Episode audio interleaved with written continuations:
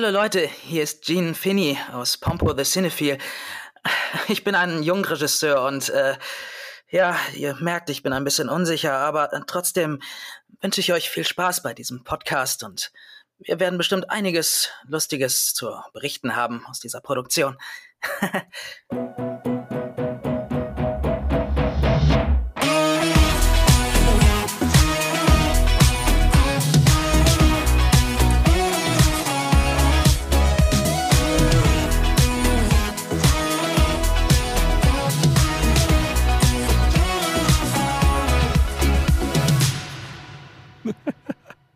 Und damit herzlich willkommen zu einer weiteren Ausgabe des KSM Anime Talk no Jutsus. Ihr habt es schon gehört, äh, heute an meiner Seite sind nicht meine zauberhaften Kolleginnen, sondern ein wunderbarer Synchronsprecher, auf den ich mich sehr freue.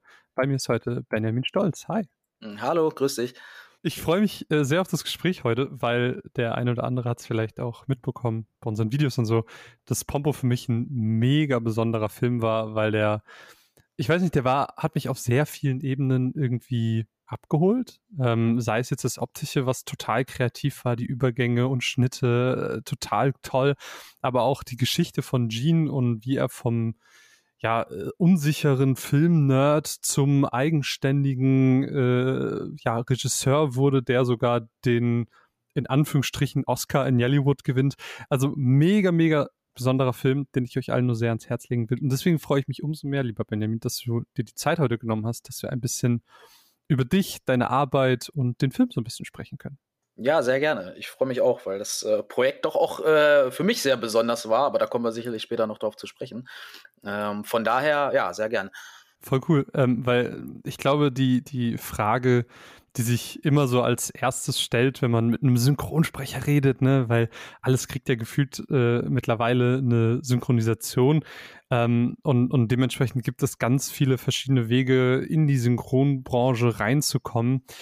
Deswegen die, die erste Frage so ein bisschen ganz klassisch, wie bist du denn reingerutscht? Ja, das ist tatsächlich immer eine spannende Frage oder tatsächlich auch immer eine der, der häufigsten Fragen, äh, wenn, wenn Leute erfahren, dass man Synchronsprecher ist. Also ich glaube, die Frage kommt immer am häufigsten und ja, auch voll. die Frage irgendwie, ja, gibt es irgendwas, was man kennt, was du gesprochen hast? Das total schwer zu beantworten ist, man, man kennt ja das Konsumverhalten der Leute nicht. Ja, voll. Ähm, Genau, nee, aber zu der Frage, ähm, wie ich in die Branche reingekommen bin. Ich fange da mal ein bisschen äh, früher an in meiner Kindheit, auch wenn da jetzt nicht der direkte Beginn war, wo, wo so ein bisschen das Interesse für Synchron geweckt war.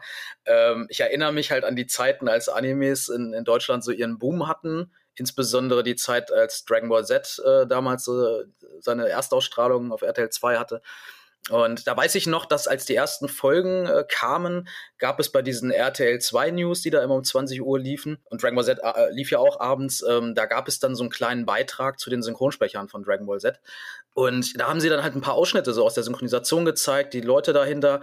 Und ich weiß, ich sehe das noch genau vor mir, wie, wie gebannt ich da saß und wie spannend ich das fand, weil ich kurz vorher auch schon durch ein paar Anime-Serien gemerkt hatte, so, ey, da kommen ja Stimmen in einem Anime vor und die kommen aber auch in einem anderen Anime vor, wo, wo man erst so langsam angefangen hat zu begreifen, das muss ja irgendwie ein Beruf sein und da muss mhm. ja irgend, da müssen ja Leute hinterstecken, die jetzt nicht nur eine Serie sprechen, sondern halt auch mehrere. Und da war dann so ein bisschen das Interesse geweckt, sage ich mal, dass ich das immer ganz spannend fand, auch immer so zu erraten, Mensch, äh, hier, den Sprecher kenne ich doch aus der und der Serie. Was weiß ich, ich weiß noch zum Beispiel, wie ich, glaube ich, in, in Dragon Ball Z dann äh, erkannte, ähm, ah nee, Quatsch, nee, in, in Yu-Gi-Oh! war das, glaube ich, der, der, der Joey Wheeler, hey Mensch, der hat doch dieselbe Stimme wie der erwachsene Son Gohan aus Dragon Ball Z und so. so ging das immer hin und her und so. Und dann auch mit ein paar Freunden, die da auch so ein bisschen offen für waren für das Thema.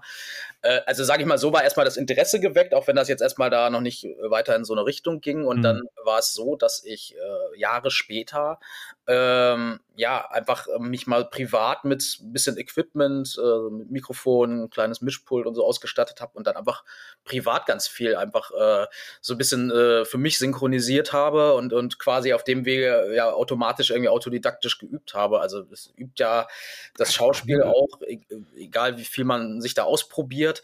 Es gab ein paar Jahre vorher ein paar zaghafte Versuche, aber das zähle ich jetzt nicht dazu, wie ich äh, angefangen habe äh, zu üben, sondern ich weiß noch in dieser Dragon Ball Z-Zeit, ich sehe wirklich noch Abende vor mir, wo ich Dragon Ball Z, wo ich jede Folge auf VHS aufgenommen habe, immer irgendwelche Dialoge von Tommy Morgenstern als Son Goku heimlich unter der Decke mitgesprochen habe, damit meine Eltern mich nicht hören, weil ich das irgendwie auch ein bisschen peinlich fand. Aber ich fand es halt irgendwie mal cool, so diese Art, wie er gesprochen hat und das dann immer so ein bisschen zu imitieren. Und dann habe ich immer aufs Timing geachtet, dass ich dann quasi genau parallel zu ihm denselben Satz spreche und versuche zu betonen. Ähm, naja, und wie gesagt, das, das habe ich dann halt Jahre später dann so ein bisschen für mich ein bisschen äh, so als Hobby entdeckt, sag ich mal. Und ähm, genau, und dann war es irgendwann so, dass ähm, eine Bekannte von mir, die hatte ein Synchronstudio äh, gegründet, äh, ein eigenes, und hatte da eine, einen Auftrag für eine Anime-Serie an Land gezogen. Und sie kannte meine Stimme, äh, fand die auch ganz gut und hat sich gedacht, Mensch, kann ich mir auf einer Nebenrolle vorstellen, hat mich auf eine Nebenrolle besetzt. Und das war dann quasi so das erste äh, offizielle Engagement in dem Sinne. Wann war und, das? Was? Wann war das? Das war 2010.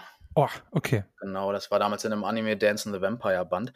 Und ähm, genau, und da war dann natürlich aber auch ein professioneller Regisseur, der ähm, Synchronregisseur aus München dabei und ähm, der hat mir dann hinterher so positives Feedback gegeben und hat gesagt, äh, hat dann auch gefragt, hast du das, äh, hast du das schon öfter gemacht oder das erste Mal? Habe ich gesagt, nee, das ist das erste Mal so professionell im Tonstudio und dann hat er gesagt, bleib da unbedingt am Ball, du hast total viel Potenzial. Und ich stand da so und dachte mir, oh mein Gott, so das war, ich war, das war dann irgendwie so, weil ich bin meistens mal eher ein bescheidener Typ und das äh, war dann irgendwie so ein bisschen Reizüberflutung, so dass ich mir dachte, okay, das hätte ich jetzt so nicht erwartet, dass das so gut war, weil ich fand mich selbst in dem Moment eher so, so mittelmäßig. Also so, dass ich das dachte, okay, war, war okay, aber war jetzt auch nicht irgendwie eine überragende Leistung. Aber hm, ich muss auch gestehen, ich bin selbst auch immer mein größter Kritiker, wobei das auch immer ganz gut ist, äh, wenn man auch selbstkritisch ist. Äh, nee, genau. Dann war eigentlich dieser Regisseur, muss ich sagen, war auch so, so ein bisschen, äh, ich habe den nie wieder gesehen, muss ich gestehen, ich habe nie wieder mit dem gearbeitet, aber der war tatsächlich so ein bisschen äh, eine entscheidende Person, um, um das Ganze einzuleiten, weil er mir da durch seine lobende Worte so ein bisschen die, die Motivation gegeben hat. Und interessanterweise, wenn ich jetzt gerade so drüber nachdenke, sehe ich sogar so kleine Parallelen sogar zu dem Film Pompo, über den wir noch reden, weil der Hauptcharakter da auch so eine bestimmte Person hat, die ihn sehr inspiriert hat und auch äh, ja, auch, auch sehr motiviert oder wo, womöglich nicht nur eine Person, sondern mehrere. Aber ähm, ja, manchmal sind es so kleine Taten oder kleine Worte, die viel in einem auslösen können halt, ne? Und ja, äh, dann habe ich mich quasi daraufhin ähm, über die Jahre bei immer mehr Synchronstudios beworben, was nicht einfach war, ähm, mhm. weil ich halt eben nicht diesen klassischen Schauspielerweg gegangen bin. Ich habe mhm. halt dann verschiedenste Synchronsprecher und Sprecherseminare besucht, um mich da fortzubilden, hatte auch einen Vocal Coach äh, mir genommen, um da einfach professionell nochmal so ein bisschen was zu machen. Das ersetzt natürlich keine Schauspielausbildung. Das, das war mir damals klar, das ist mir heute genauso klar. Aber ich sag mal, das alles in Kombination mit dem autodidaktischen Lernen, was ich halt privat jahrelang gemacht habe, ja, hat das Schauspiel trotzdem geschult und die, die klare Aussprache. Und äh, ich hatte auch den Vorteil, ich bin ja Hannoveraner, deswegen hab ich, hatte ich zumindest nicht mit irgendeinem Dialekt äh, zu kämpfen, den man sich irgendwie abtrainieren muss. Das war dann halt ganz praktisch. Weil man uns, glaube ich, immer nachsagt, wir sprechen das sauberste Hochdeutsch. Ob es so ist, weiß ich nicht, aber ich, ich würde es mal so, ich würde es mal behaupten. aber ähm, wie gesagt, ich, ich kenne hier keine Leute mit, mit Dialekt, die, die jetzt mhm. Hannoveraner sind. Ja, und das war, dann kamen so irgendwann die ersten kleinen Rollen, kleine Ensemble-Termine oder Mengentermine, wie man sie auch manchmal nennt. Und ja, so kamen dann erste Rollen oder weitere Rollen hinzu und dann irgendwann kam dann die erste Serienhauptrolle. 2014 auch in einem Anime und äh, ja, ab da an war es dann so langsam so, dass es dann irgendwann zum Selbstläufer wurde. Oder halt, ne, man hatte dann natürlich immer mehr Referenzen mhm. und je mehr Referenzen man hat, desto besser ist es, weil dann wirst du einfach auch ernster genommen von den Studios, wenn du dich bewirbst und ähm, genau. Und dann, ja, ir irgendwann läuft es dann einfach, weil die Leute sehen, okay, jetzt auch unabhängig davon, ob er eine Schauspielausbildung hat oder nicht. Äh, er hat jetzt genug Referenzen und dann ja, merkt man einfach, man wird auch von den Studios ganz anders wahrgenommen als so, als so diese ersten anstrengenden Jahre, wo man da eben noch nicht viel, äh, noch nicht, noch nicht viele Rollen bekommen hat. Das finde ich super spannend. Also, ich meine, man hört ja auch oft so dieses, naja, manchmal bist du halt als Kind schon da so reingerutscht, weil du vielleicht Eltern hast, die in dem Bereich schon arbeiten und Kinder werden ja gefühlt irgendwie immer gebraucht. Ähm, und, und dann machst du da halt einfach weiter. Äh, dann gibt es natürlich die, die sagen, hier klassische Schauspielausbildung, hast du ja eben auch schon mal erwähnt. Und dann aber jetzt auch so diesen, ich sag mal, Quereinsteigerweg, so nenne ich jetzt einfach mal zu hören, ist auch äh, sehr, sehr cool. Und wie du schon sagst, es hat ja auch einfach gewisse Parallelen zu Gene, der jetzt auch einfach nur ein Film-Nerd war, genauso wie du einfach nur äh, dich unter die Decke verkochen hast und, und Texte mitgesprochen hast. Das ist schon ähm, sehr cool. Aber man kann ja äh, vielleicht sogar noch mehr Parallelen zu Gene finden, weil Gene, wie schon gesagt, ist ja einfach so ein krasser Filmnerd. Der schreibt sich ja gefühlt alles auf, was er irgendwie über Filme lernen kann, schaut sich Filme an und schreibt sich alles über die Schnitte und die Kameraperspektiven, Belichtung und whatever auf. Ähm, hat er dieses ganze Notizbuch voller Ideen. Ähm, du als Sprecher hast natürlich auch viel mit dem Medium Film und Serie zu tun. Ähm, aber hast du auch eine ähnliche Begeisterung dafür wie Gene, beziehungsweise was begeistert dich an diesem Medium so sehr? Ähm, also das Besondere ist natürlich an Serien oder Filmen, also es kommt natürlich auch aufs Genre drauf an, aber was ich einfach immer besonders finde, ist, dass man teilweise wie in so eine Fantasiewelt entführt wird. Man kann halt total abschalten von der Realität, kann passiv als Zuschauer auch Abenteuer erleben, die halt im realen Leben nie passieren würden. Also klar, mhm. wenn es natürlich irgendeine Story ist, die jetzt sehr realitätsnah ist, wie jetzt zum Beispiel irgendein Krimi oder so, wo jetzt vielleicht nichts Unrealistisches passiert, klar, da, da ist man natürlich näher an der Realität dran. Aber äh, ich meine, was weiß ich, als Beispiel jetzt die Avengers-Filme oder sowas, das ist ja, das ist ja völlig fernab von der Realität, aber das, ähm, ja, lässt einen kopfmäßig einfach mal so komplett in eine andere Welt abdriften und äh, mhm. bietet dann einfach so eine Abwechslung vom, vom Alltag. Ne? Und das finde ich ist das, was Filme und Serien so besonders macht, dass es ähm, ja einen einfach mal so völlig rausholt aus dieser Realität, die wir jeden Tag erleben. Okay, aber dazu dann Follow-up-Frage, weil ich meine, wir sind ja hier bei KSM Anime. Ähm, welche Rolle spielen denn dann auch Anime in deinem Leben? Wir hatten es eben schon, ne? Früher warst du total bei dieser RTL 2-Blase mit dabei, aber seitdem sind natürlich auch einige Jahre vergangen. Ähm, außer jetzt auf der Arbeit vielleicht, ähm, sind Anime da auch für dich immer noch ein Thema? Also Anime hatte immer eine große Rolle seit meiner Kindheit, hat es auch immer noch. Ich muss zwar gestehen, natürlich weniger als früher, weil ich, äh, ja, das bringt das Erwachsenenleben halt so mit sich. Äh, man einfach nicht mehr so viel Zeit für das Medium hat, weil man hat dann mm. teilweise natürlich auch noch andere Hobbys und die Freizeit, die man hat, die versucht man dann auch mit Freunden und Familie zu füllen und so. Das ist halt natürlich einfach nicht mehr so wie früher. Man kommt von der Schule, es ist noch früh am Tag, man setzt sich hin, guckt die ganzen RTL 2 Animes rauf und runter. Ähm, aber nichtsdestotrotz, ich konsumiere zwar jetzt als Zuschauer selbst nicht mehr so viel neue Animes. Mhm. Ähm, ich habe sehr viele aus meiner Kindheit tatsächlich auf DVD.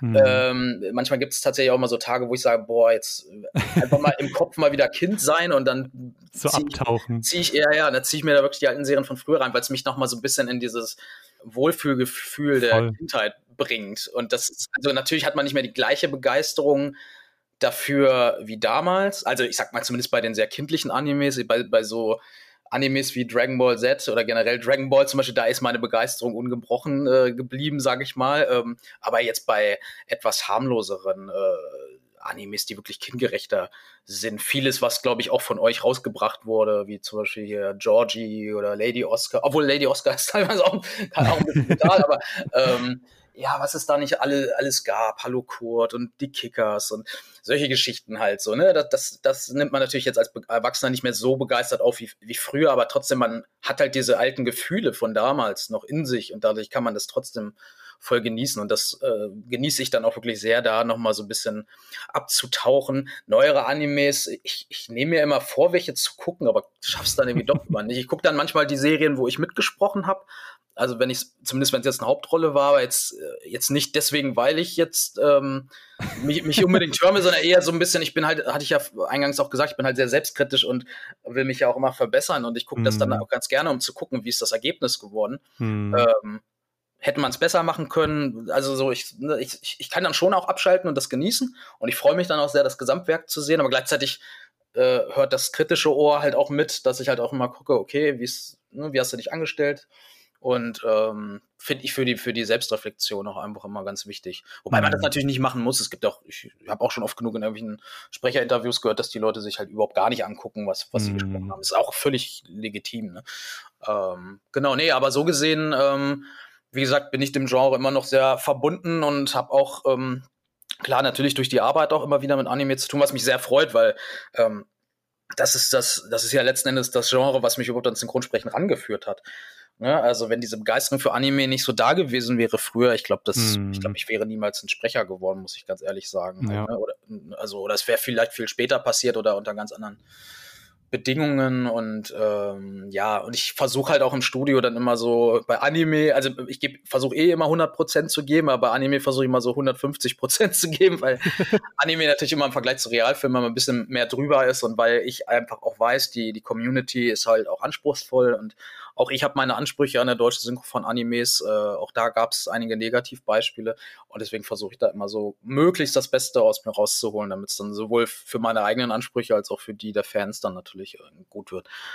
Aber ich, ich fühle das voll, was du meinst, so mit, äh, man will einfach auch gerne nochmal in diese alten Serien abtauchen. Das habe ich ja einmal im Jahr äh, mit Digimon, also wo ich wirklich äh, komplett diese Serien nochmal schaue, so jedes Jahr gefühlt eine andere Staffel nochmal, beziehungsweise letztens hatten wir, für dich als Kontext, äh, die ZuhörerInnen wissen das natürlich, ich habe eine, eine Podcast-Reihe mit meiner Kollegin Annika gemacht, wo wir jede die, also die ersten vier Digimon-Staffeln, die auch damals so im, im Fernsehen liefen, als wir ja. noch jung waren, ähm, die haben wir auch nochmal komplett geguckt und das war dann halt auch sehr zeitnah hintereinander und da habe ich einfach wieder gemerkt, so, Mann, die machen alle so viel Spaß ja. und das, das ist einfach, das ist einfach mein Ding.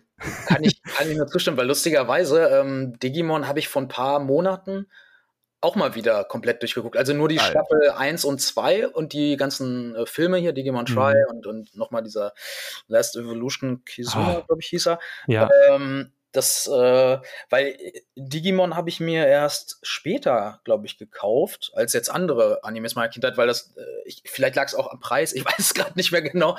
Oder vielleicht kam Digimon auch später äh, raus äh, auf DVD, ich weiß es nicht mehr genau. Aber ähm, als ich dann alles zusammen hatte, habe ich mir gedacht, so, jetzt ziehst du dir am Stück oder vielleicht hatte ich auch Respekt vor den vielen Folgen, weil ich glaube, beide Staffeln zusammen haben ja über 100 Folgen und diese anderen älteren Animes, die gingen manchmal gar nicht so lange, die hatten mm. dann mhm. manchmal so zwischen 25 und 40 Folgen, da bist du dann natürlich auch irgendwie schneller durch. Ne? Aber weniger Nostalgie und, und Retro sind natürlich deine aktuellen Rollen, äh, um da vielleicht ein bisschen drauf zu sprechen zu kommen. Du bist ja vom Superhelden in Ausbildung über den Shinobi-Verbrecher bis hin zum jetzt Film-Nerd. Äh, da ist ja gefühlt alles dabei mittlerweile bei dir in der Synchronkartei. Ähm, Gibt es denn auch, ich sag mal, Genre, die du in der Synchronisation irgendwie besonders gerne synchronisierst, Rollen oder Seiten, sage ich auch, gut oder böse, wo du sagst, boah, das macht mir jetzt irgendwie besonders viel Spaß? Ja, also ich glaube, da würden viele Kollegen beipflichten. äh, Wenn es jetzt um gut oder böse geht, äh, ähm, bevorzugt man, glaube ich, oftmals irgendwie böse Charaktere, weil das eben nicht Echt? so, also weil es, glaube ich, nicht die häufigsten Rollen sind. Mhm. Und ähm, ist, na gut, es kommt natürlich auch ein bisschen auf die Stimme des Sprechers an. Also Klar. jemand, der von vornherein sehr düster klingt, äh, Klar, wird sicher nicht auch auf solche Rollen besetzt. Bei mir hängt das auch immer ein bisschen von der Charge, Stimmcharge ab, mm. die ich mhm. wähle. Also ich kann sowohl jung, jugendlich, äh, so der, der klassische 0815 Anime Held, sage ich mal, oder Hauptcharakter, das geht. Ich kann aber auch, kann aber auch äh, tiefer und kratziger klingen und dann kann man halt auch so ein arrogantes Arschloch, sag ich mal, bedienen. Ähm, nee, aber böse hat immer so seinen Reiz, weil man halt eben im normalen Alltag ja jetzt auch nicht kein böser Mensch ist. Ähm, und von daher kann man da mal so eine Seite ausleben, die halt, das ist wieder so ein bisschen das, was ich vorhin auch sagte. Man kann dann mal so mehr in so eine Fantasiewelt abdriften, weil du dann was sein kannst, was du im normalen Leben halt nicht bist. Und äh, was jetzt das Genre angeht, also gut, hat man eben, glaube ich, schon gemerkt. Also Anime ist natürlich was, was ich grundsätzlich sehr gerne synchronisiere, weil da immer so das äh, frühere Fanherz natürlich mitschlägt bei jeder Produktion. Ähm, generell Sachen, die überzogen sind, also sei es jetzt im Anime oder im Realfilmbereich, also sei es jetzt zum Beispiel sehr actionlastig oder mit viel Humor, weil wenn es zum Beispiel eine Komödie ist oder so, dann kann man halt auch einfach ein bisschen flapsiger reden. Ähm, bei Action mag ich das total, wenn man halt viel schreien kann. Das ist natürlich bei Animes auch immer oft der Fall gerade wenn es jetzt irgendwelche Kampfszenen sind. Ich mag aber manchmal auch, wenn es zum Beispiel so, so Genre Drama ist, wenn einfach Charaktere zum Beispiel mm. sehr mhm. verletzlich sind, sehr gebrochen sprechen, ähm, weil das einfach nochmal dann eine ganz andere Art ist, äh, sich auszudrücken. Ähm, Genau, was ich auch noch cool finde, aber viel zu selten gemacht habe und ich würde es eigentlich cool finden, wenn da mehr kommen würde, aber äh, vielleicht ist es auch zu sehr Nische oder ich bin da einfach noch nicht so oft besetzt worden, ist so das Horrorgenre. Also ich liebe privat halt Horrorfilme abgöttisch. Das ist eigentlich so mein Lieblingsfilmgenre, würde ich mal sagen, so neben Komödien. Ähm, aber ich glaube, ich hatte in meinen Anfängen ab und zu mal einen Horrorfilm, aber jetzt ist es gefühlt schon so lange her, dass ich mich gar nicht mehr dran erinnern kann, wann ich das letzte Mal irgendwie einen Horrorfilm oder irgendwas in der Richtung gesprochen habe. also die Rolle, die Rolle von Jean war auf jeden Fall sehr weit weg von Horror. Also ja, das, dezent, ich dezent. ich glaube, weiter weg kann es kaum nicht sein. Ja, ähm, genau. Aber außer dass er ein Filmnerd ist und dass man ganz kurz seine Stimme eben gehört hat, wissen wir noch gar nicht so viel über ihn. Magst du vielleicht einfach mal ein bisschen erzählen, wie du Gene während den Aufnahmen kennengelernt hast und wie du ihn so beschreiben würdest? Also ich fand es ganz interessant, weil ähm, bei mir ist manchmal so, wenn ich weiß, dass ich Anime spreche, dann mhm. frage ich manchmal auch das Studio, was ist denn das für eine Serie oder ein Charakter? Weil wenn ich manchmal die Zeit hatte, habe ich ganz gerne mal irgendwie mal kurz reingelunzt ja, oder mir mal ein Bild angeguckt, dass ich einfach nur vorab schon mal weiß, ach Mensch, okay, ne, das könnte eher einer für die höhere Stimmcharge oder eher für eine tiefere Hörer sein. Mhm. Ähm, bei dem Projekt habe ich irgendwie nicht dran gedacht, deswegen bin ich da auch völlig unvoreingenommen da auch in die Rolle gegangen, wusste halt vorher gar nichts. Also ich, ich wusste, glaube ich, auch noch nicht mal, ob es ein Anime oder ein Realfilm ist. Ich wusste nur, es geht um einen Film und eine Hauptrolle. Und äh, dann habe ich ihn halt gesehen und so die ersten Szenen auf mich wirken lassen, als wir da so Take für Take durchgegangen sind. Und äh, was man sofort gemerkt hat, dass Gene einfach so komplett zurückhaltender Typ ist, sehr ängstlich, äh, ich fand, das war schon fast so, als wenn er so eine soziale Phobie hätte. Also so, so nach Motto, sprich mich bloß nicht an. So, also er, er kommuniziert ja schon mit den Leuten um sich herum. Er arbeitet ja auch in einem Team von vielen Leuten. Also so ein bisschen Sozialkompetenz muss er ja haben, aber man merkt, er tut sich so ein bisschen schwer, weil diese Ängstlichkeit merkst du halt in jeder zwischenmenschlichen Kommunikation bei ihm. Und er ist halt ein Mensch mit sehr vielen Selbstzweifeln, glaubt nicht an sich, ist sehr introvertiert ähm, und ähm, das fand ich aber trotzdem auch irgendwo ganz schön, weil ich solche Charaktere zwar auch schon gesprochen habe, ich hatte auch ein, eine ähnliche Rolle vor ein paar Jahren, auch mal im Anime-Bereich, ähm, aber ich würde jetzt nicht sagen, dass ich solche Rollen sehr oft spreche. Deswegen war es eigentlich ein ganz schöner Kontrast zu anderen Rollen, die ich bisher so hatte. Aber trotzdem, also du perfekt beschrieben, also so hätte ich es nämlich äh, genauso gesagt, aber trotzdem sind ja irgendwie menschliche Beziehungen, obwohl er so fast schon eine Phobie hat, wie du sagst, ähm, die sind diese menschlichen Beziehungen super wichtig für ihn. Also äh, nicht nur, dass er so überhaupt zu dieser Regisseurrolle kam, sondern während er dann Meister, also dem Film, der dann im Film gedreht wird, ähm, während sie daran arbeiten, zählt er ja auch auf die ganzen Menschen und diese ganzen Interaktionen mit ihnen sind ja da total wichtig. Was glaubst du, ist es denn, was die anderen Menschen, unter anderem Pompo selbst, ähm, in ihm dann am Ende sehen? Also ich glaube, was viele Charaktere realisieren, ist, auch wenn ihm das selbst vielleicht nicht so bewusst ist, dass er ein unglaubliches Auge hat für Details, mhm. dass er, sie merken auch einfach, dass er so eine Vision hat und einfach großes Potenzial hat, nur dass also sie spüren, glaube ich, dass er einfach nur sich selbst und seine Ängste halt überwinden muss, um dieses Potenzial halt entfalten zu können. Und ich, deswegen geben sie auch alle mehr oder weniger 100 Prozent, um ihn in seinem Vorhaben zu unterstützen, mhm. weil sie einfach merken, der Junge kann eigentlich viel mehr, als er sich selbst zutraut. Und ähm, also das merkt man schon relativ früh. Er ist ja, er ist ja eigentlich nur so ein Assistent da am Filmset und irgendwann kriegt er ja von äh, ich weiß jetzt nicht mehr, ob er direkt, doch, ich glaube, direkt von Pompo die Aufgabe bekommt, dass er ja für einen ihrer B-Movies da so, so einen 15-Sekunden-Teaser mhm. schneiden soll.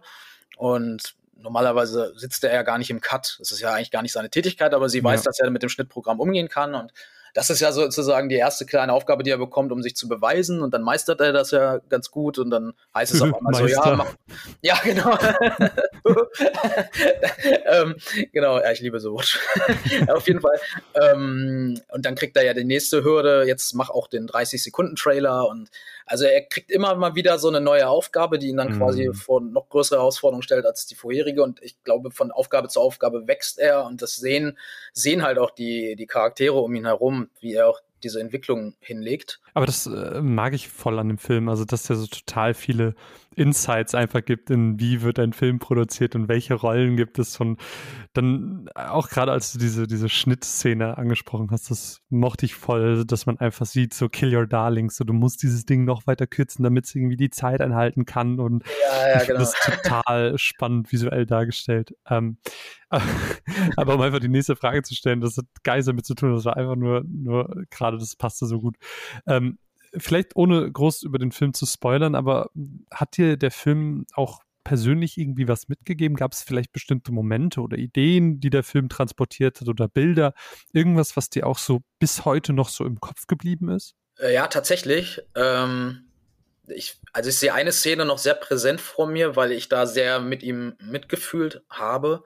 Ähm, ohne da zu viel zu verraten, er, er, steht da mit der Hauptdarstellerin des, des Films am Pool und mhm. ähm, sie ist halt sehr unsicher und dann, dann ähm, erzählt er ihr ein bisschen so von seinen Unsicherheiten. Also das ist auch eher ungewöhnlich, dass er dann so ein bisschen sein Herz jemandem anderen ausschüttet, sage ich mal, und so ein bisschen jemanden noch an sein Innerstes heranlässt.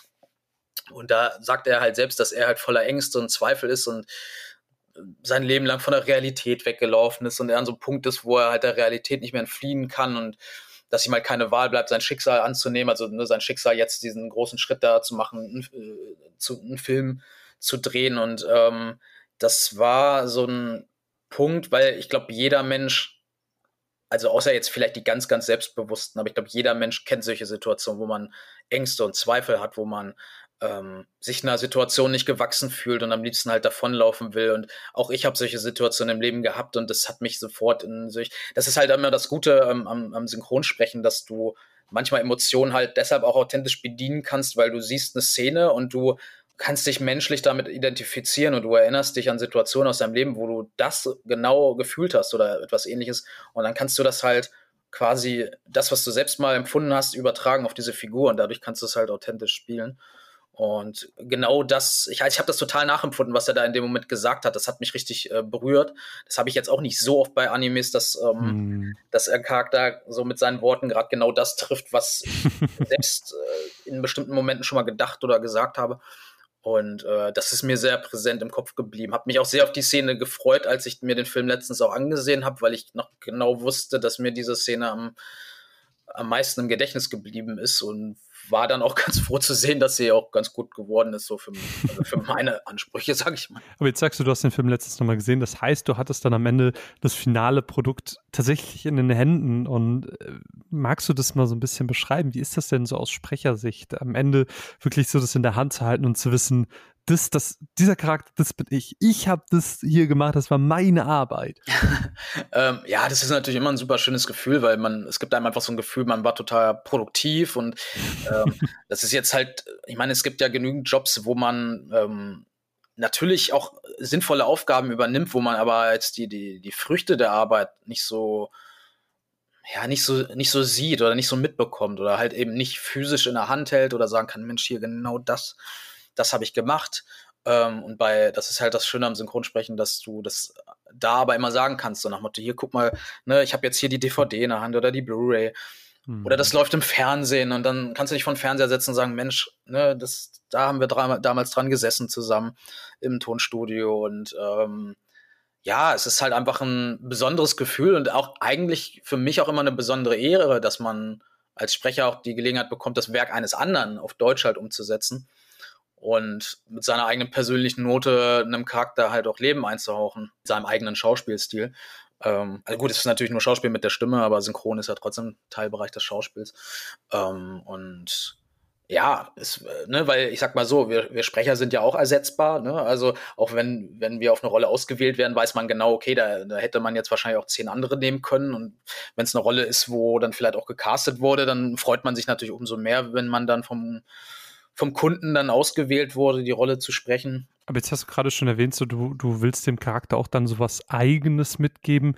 Das ist ja auch immer ein ganz spannender Fakt. Also ähm, während man aufnimmt, ist es ja so, dass ja, man hört quasi immer vor dem Take nochmal ganz kurz das Original und äh, spricht dann selber drauf. Wie wichtig ist dir denn zum Beispiel einfach diese Nähe zum Original? Ist es was, wo du sagst, hey, ähm, da versuche ich mich sehr nah dran zu halten, dass die Experience möglichst so ist, wie eben auch das japanische Vorbild das gesprochen hat? Oder sagst du, hey, ich ich will dem Charakter auch was Eigenes mitgeben. Ich will auch, ich will Benjamin da reinbringen. So gibt es auch den Raum für Experimente währenddessen? Ja, also Raum für Experimente gibt's gibt's schon. Also ich muss gestehen, ich versuche immer so ein bisschen das gesunde Gleichgewicht zu finden aus Nähe mhm. zum Original und Eigeninterpretation.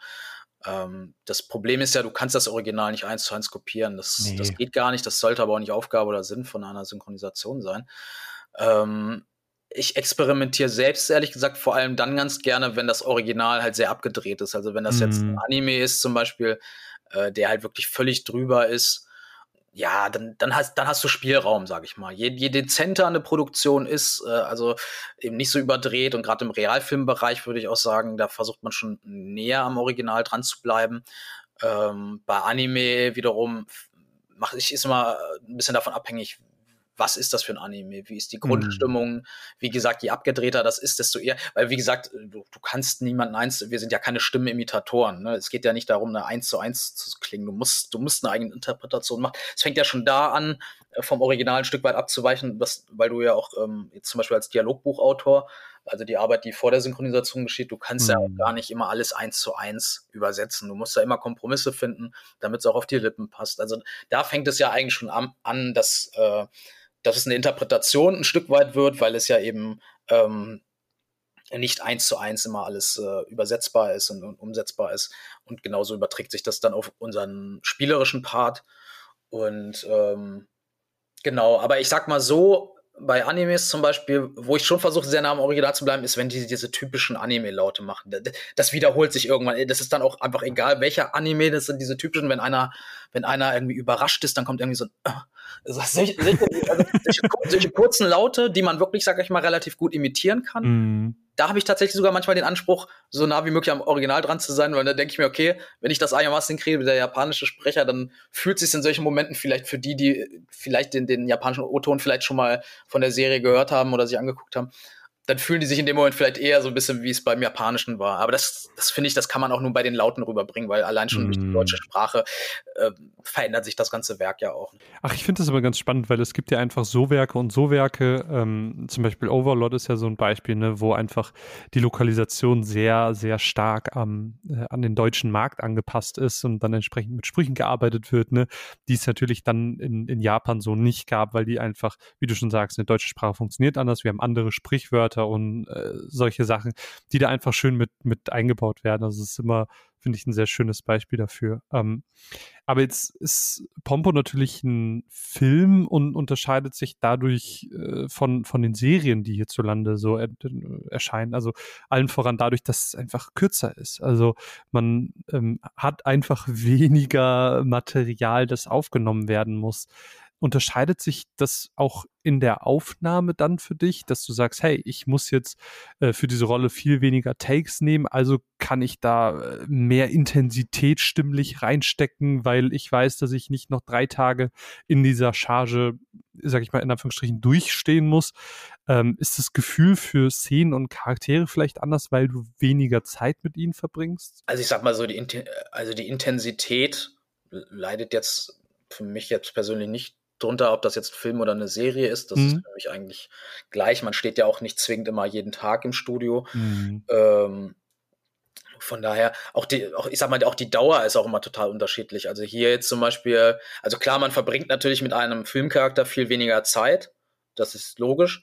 Ähm, aber das hängt dann auch wieder vom Rollenumfang ab. ab. Du kannst natürlich auch eine, eine, eine Nebenrolle oder eine kleine Rolle in einer Serie haben, mit der du viel weniger Zeit verbracht hast, als jetzt mit der mit einer Hauptrolle in einem Film. Ne? Das gibt es natürlich auch. Ähm, mhm. Ich kann jetzt mal hier ein Beispiel machen, hier bei, bei dem Film. Das, das, da hatten wir, glaube ich, so Pi mal Daumen, würde ich mal sagen, so sieben bis acht Stunden gebraucht für alle Takes. Das hatten wir mhm. auf zwei Tage verteilt damals. Und ähm, vielleicht war es auch ein bisschen weniger. Wir machen ja auch Pausen zwischendurch natürlich. Ne, die rechnet man dann immer, also jetzt im Kopf nicht so mit, deswegen ist es immer ein bisschen schwierig zu sagen, wie lange hat man jetzt wirklich gebraucht. Ähm, aber es gibt natürlich auch Serienrollen, die sich dann manchmal über Jahre hinziehen und ähm, da hast du natürlich dann eine andere Verbundenheit zu, weil du dann auch wirklich sagen kannst, ey, dieser Charakter begleitet mich jetzt schon äh, fünf, sechs Jahre. Also da gibt es tatsächlich auch eine Anime-Rolle, die ich jetzt, glaube ich, auch echt schon seit sechs Jahren spreche. Ich glaube, das ist auch wirklich so die längste Rolle, also so einfach was die Dauer angeht, weil die Serie halt immer noch weitergeht, die ich bisher hatte. Und das äh, ist zwar eine Nebenrolle, ist aber trotzdem immer wieder spaßig für den Anime auch zurückzukehren. Und man kennt den Charakter dann auch so ein bisschen mm. auswendig. Also muss zwar gestehen, dass ich die Serie dazu jetzt nie selbst geguckt habe, deswegen kann ich jetzt über den Inhalt nicht wirklich mitreden. aber ähm, du kennst, äh, ne, man kennt seine Pappenheimer, wie man das immer so schön sagt halt, ne? Und das ist halt genauso so. Ne? Ich muss da gar nicht lange überlegen, wie ich den anlege. Ich, ne? Also selbst wenn man ihn jetzt nicht, selbst wenn man ihn nur einmal im halben Jahr oder so spricht oder einmal im Jahr. Also man kennt ähm, ihn einfach. So. Es ist so, es ist, es ist so genau. wie, so ein, ein Teil von einem selbst dann, ne? Ja, ja, genau. Und ähm, von daher, äh, das ist dann schon was Besonderes. Es macht es dann schon ein bisschen besonders als bei einem Film, weil bei einem Film ist es halt wirklich so, du hast das gesprochen und dann ist das Projekt auch durch. Und du weißt auch mm. in der Regel, mhm. wenn das jetzt nicht irgendwie ein Mehrteiler ist oder, oder irgendwas, was so viel Potenzial und Erfolg hat, dass, dass da irgendwelche Nachfolger garantiert sind, dann weißt du auch, das war's dann auch mit dem Charakter. Mm.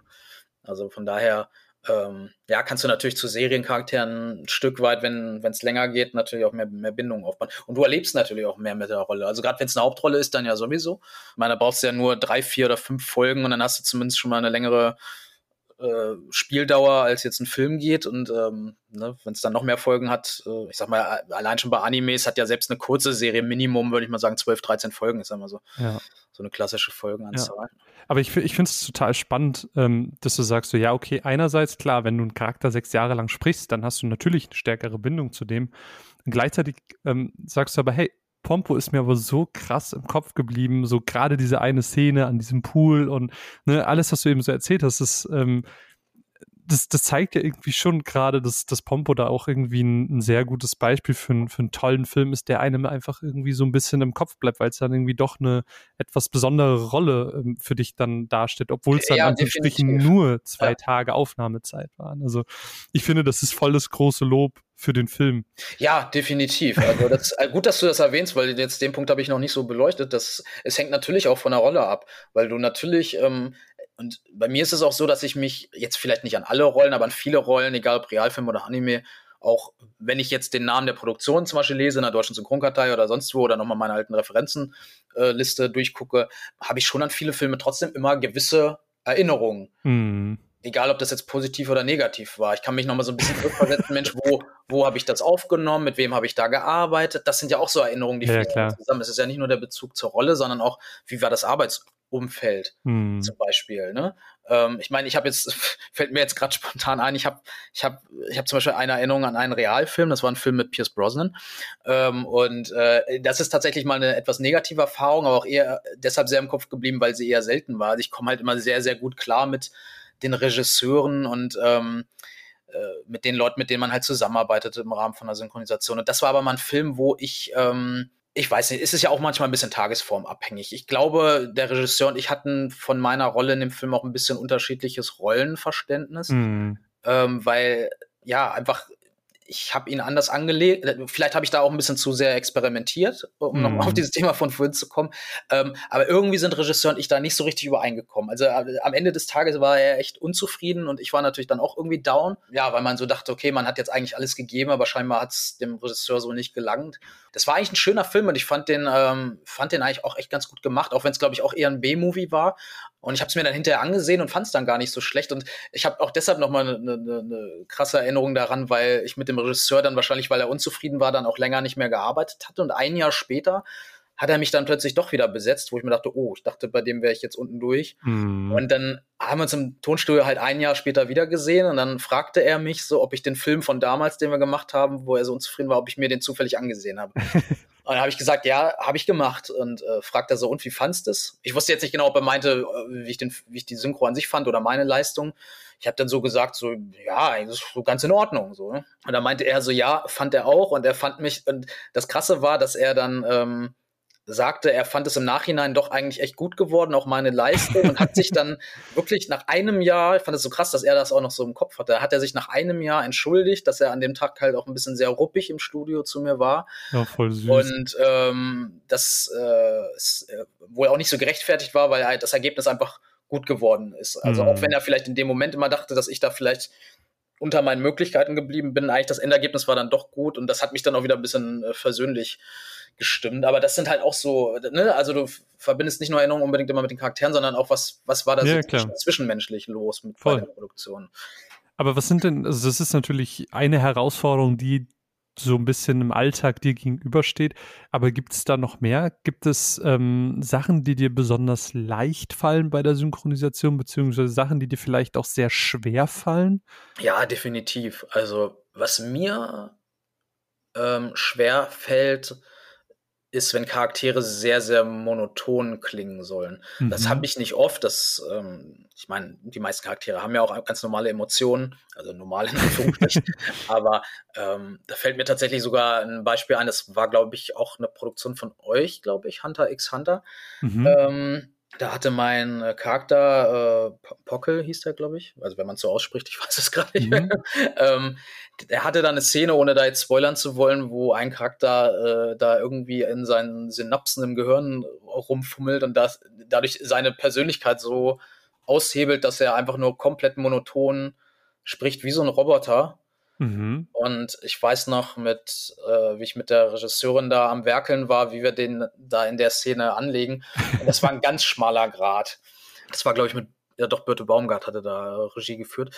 Da weiß ich, an der Szene haben wir ein bisschen länger gewerkelt. Also jetzt nicht, weil es schlecht war, aber weil man einen ganz schmalen Grad hinkriegen musste aus also der Typ wirkt in dem Moment wie tot, aber gleichzeitig ja nicht tot, weil er immer noch redet. Aber er redet ja. halt total monoton, weil da jemand sein Gehirn manipuliert und äh, dadurch halt gefühlt wie so ein Roboter ist. Aber er ist halt auch kein Roboter gewesen. Also, also das war so ein ganz, ganz schmaler Grad irgendwie zwischen, irgendwie ist der Typ tot und aber irgendwie lebt er ja doch noch. Oder ich hatte vor einigen Jahren äh, auch mal ähm, eine Hauptrolle gesprochen im, in dem Anime Just Because. Da, da, das ist tatsächlich ein Charakter, den ich ähm, den habe ich indirekt vorhin einmal äh, erwähnt, weil der äh, dem, dem Gene so ein bisschen ähnlich ist in seiner Unsicherheit und Introvertiertheit und der hatte auch eine sehr monotone Art an sich und ähm, da weiß ich noch, das war auch sehr, sehr, sehr schwer, da diesen schmalen Grad zu finden, außer, also so aus dieser, also er klang monoton und gelangweilt und trotzdem aber, ähm, also du willst ja trotzdem nicht klingen, als wenn du da irgendwie nur einen Text abliest, halt so, ne? Es muss ja trotzdem irgendwie menschlich klingen, so, ne? Also das, das ist halt mhm. schwer. Manchmal ist es auch sehr schwer, ähm, Trauer oder wenn jetzt ein Charakter sehr weint, äh, authentisch rüberzubringen, weil du musst dich selbst halt auch in Sekundenschnelle ja, in diese voll. Emotionen bringen. So, ne? Also klar, als Sprecher müssen wir natürlich spontan sein und müssen jede Emotion bedienen können. Das klappt aber natürlich auch nicht immer zwingend beim ersten Versuch, mhm. so dass man mhm. sagt, boah, One-Taker, geil, nehmen wir gleich beim ersten Versuch. Da machst du dann vielleicht auch nochmal einen zweiten, dritten. Ne? Entweder weil der Regisseur sagt, komm, da geht noch mehr, oder weil du dir selbst sagst. Gibt natürlich auch mal Situationen, wo ein Regisseur sagt, jo, war gut, und du selbst stehst da und denkst so, hm, ja, ich glaube, ich hätte noch mal 10% mehr gegeben. also da bin ich auch, manchmal selbstkritisch und sage hier, ja, aber kann ich noch mal eine anbieten? Behalt, behalt ruhig die Aufnahme, die wir gemacht haben, aber lass mich noch mal, lass mich noch mal eine machen. Und meistens, wenn ich dann selbst sage, lass mich noch mal eine machen, dann endet es auch meistens so, dass dann der Regisseur oder die Regisseurin auch sagt so, ja, stimmt, Mensch, der ist noch schöner geworden. Da bin ich auch zufrieden, weil ich sage, okay, du hast noch mal die letzten fünf oder zehn Prozent aus dir rausgekitzelt und hast die mhm. Szene damit dann noch besser gemacht. Ne? Äh, ansonsten, was mir leicht fällt, du hast ja gefragt, ob was leicht und was schwer. Ja, wir hatten ja ähm, eben schon die, die äh, japanischen äh, Töne, die immer kommen. Das, genau, die hätte ich jetzt auch als nächstes genannt. genau. Also, weil die kennt man dann irgendwie aus dem FF, die kennt man ja, ja. schon allein als, als Zuschauer einfach in- und auswendig. Und wenn man sie auch zigmal selbst im Studio gemacht hat, dann, dann ist das so, ja, das gehört einfach zum Handwerkszeug dazu, quasi, dass man die einfach so abspulen kann. Dann Wie ein so Schraubenzieher, den du einfach auspackst. So, okay. Ja, genau, genau. Ich mach mal den, den Werkzeugkoffer auf, so nach dem Motto. und äh, ja, oder so typische Schreiereien bei Action-Szenen Szenen oder, oder wenn man sich total erschreckt. Ich meine, so Anime-Charaktere, die, wenn die sich erschrecken, dann schreien die ja manchmal auch wie die Irren. Und ähm, ja, oder auch so flapsige, humorvolle Charaktere, die irgendwelche Sprüche bringen, weil ich bin halt auch privat jemand, der sehr viel Wert auf Humor legt. Ich bin selbst mhm. einer, der ständig Sprüche macht. Also so kennen mich meine Freunde, so kennen mich Sprecherkollegen äh, und Kolleginnen. Ähm, das, ja, das ist einfach so mein Naturell, sage ich mal. Und dann fällt einem, glaube ich, auch automatisch leichter, auch solche Charaktere zu sprechen, weil man dann einfach ein Stück weit auch von sich selbst reinbringen kann, so eine gewisse mhm. Ironie oder, oder Sarkasmus in der Stimme. Ne? Und ähm, ja, das, sowas fällt mir dann auf jeden Fall leicht. Das ist voll schön. Ähm, aber wer dich natürlich darüber hinaus kennt, sind natürlich auch die ganzen Fans, die die ganzen Anime, in denen du mitsprichst, dann entsprechend auch kaufen. Und wenn dann ein neuer Trailer kommt, wie bei Pompo the Cinephile zum Beispiel, dann gibt es natürlich auch immer Feedback. Und da ist es vielleicht ganz interessant auch zu wissen, ist dir Feedback deiner Arbeit seitens Community auch wichtig, beziehungsweise verfolgst du vielleicht auch so Sachen wie eine Trailer-Premiere, um einfach zu schauen, hey, wie kam das jetzt vielleicht auch einfach an? Für mich persönlich ist es tatsächlich wichtig. Also ich achte tatsächlich drauf, was so im Netz geschrieben wird. Also ich meine, klar, ich, ich kenne jetzt nicht den längsten Winkel des Internets, also da werden mm. sicherlich auch mal Sachen durchrutschen.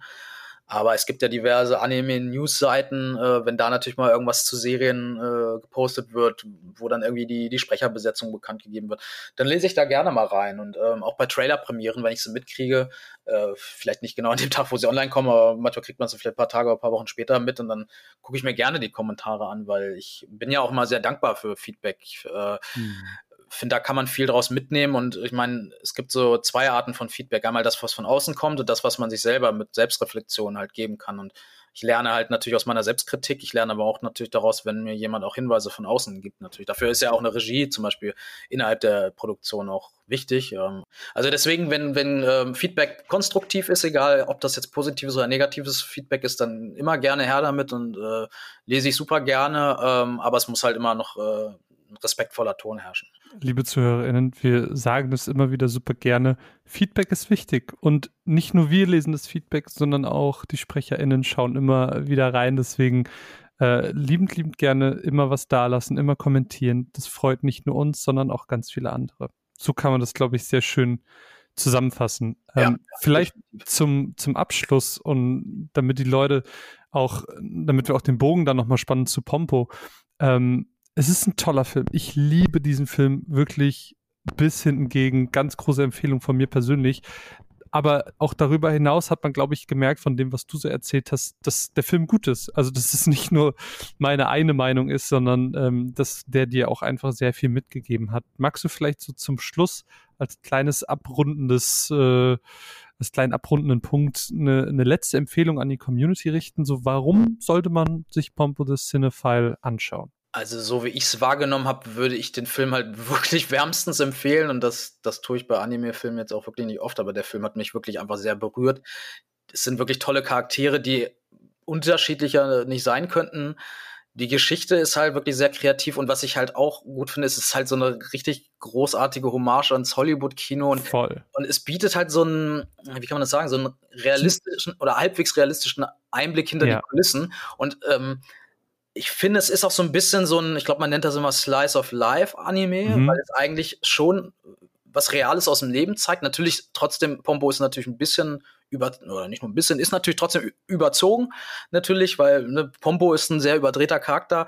Auch diese Schnittszenen, wenn Jean da irgendwas zusammenschneidet, völlig Anime übertrieben da äh, dramatisiert.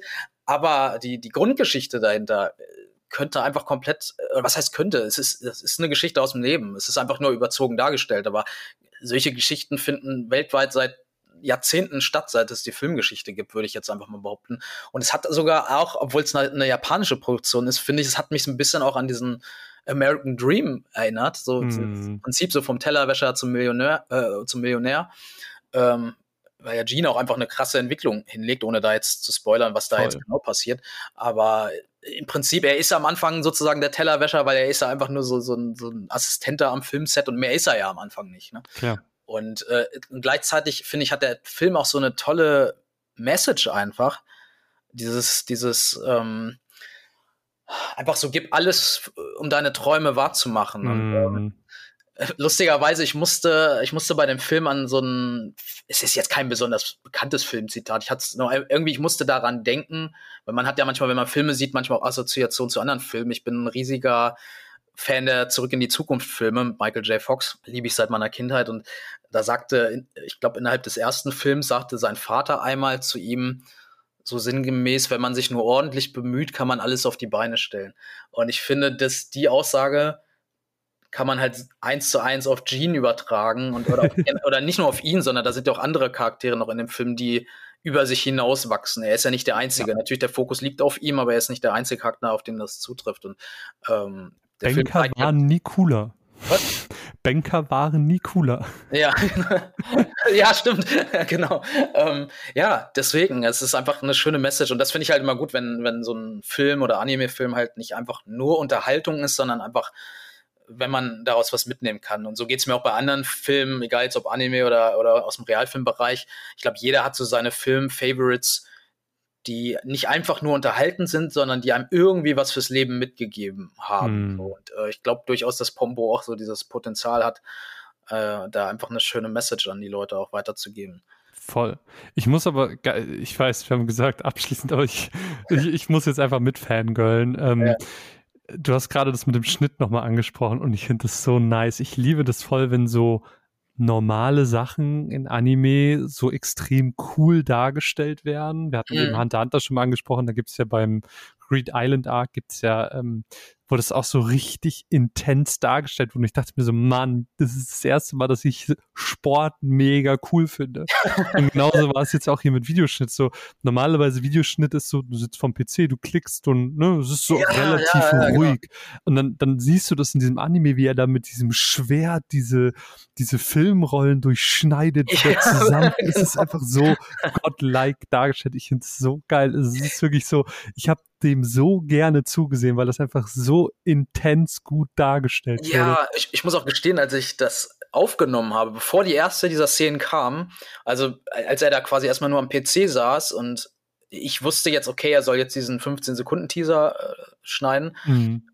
Da saß ich, äh, stand ich da vom, vom Mikrofon und dachte mir so, okay, da kann ja jetzt beim Schnitt nichts Spannendes passieren, weil er wird da jetzt am PC sitzen und ein bisschen rumklicken. Und als dann das erste Mal, ich weiß nicht mehr genau, ob das schon beim 15-Sekunden-Teaser war oder erst später beim 30-Sekunden-Trailer, auf jeden Fall, als dann das erste Mal eine dieser übertriebenen Szenen, die du gerade erwähnt hast, kam, wusste ich genau, ich genau jedes Mal, wenn der jetzt am PC sitzen wird, wird das genauso ablaufen und sich, und sich wahrscheinlich auch noch steigern im Film. Genauso war es dann halt auch, weil, weil das, das, das steigert sich von der Intensität auch einfach, wie er dann auch so drauf ist und von der ganzen Dramatik. Und da dachte ich mir auch, das haben sie echt kreativ äh, gelöst. Eine an sich für Außenstehende vielleicht langweilige Arbeit oder eine, die, sage ich mal, sehr ruhig abläuft, so pompös pompös, pass auf, ein bisschen zu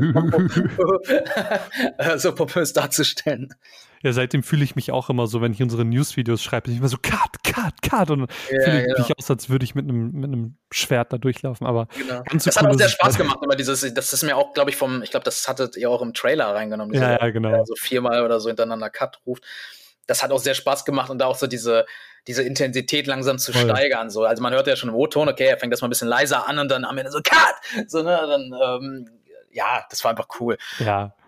Ach, ganz, ganz, ganz toller Film. Äh, von uns beiden eine ganz große Empfehlung. Benjamin, lieben Dank, dass du dir die Zeit genommen hast, hier ein bisschen mit uns über deine Arbeit, dich und natürlich auch über den Film zu sprechen. Ja, sehr gerne. Es hat massiv viel Spaß gemacht. Ansonsten wünsche ich euch allen, die hier zugehört haben, noch einen wunderschönen Tag. Ähm, kommt gut in den Tag oder den Abend oder in die Nacht, wann immer ihr das gerade hört, ist eigentlich ganz egal. Vielen, vielen Dank und bis zum nächsten Mal. Tschüss. Tschüss.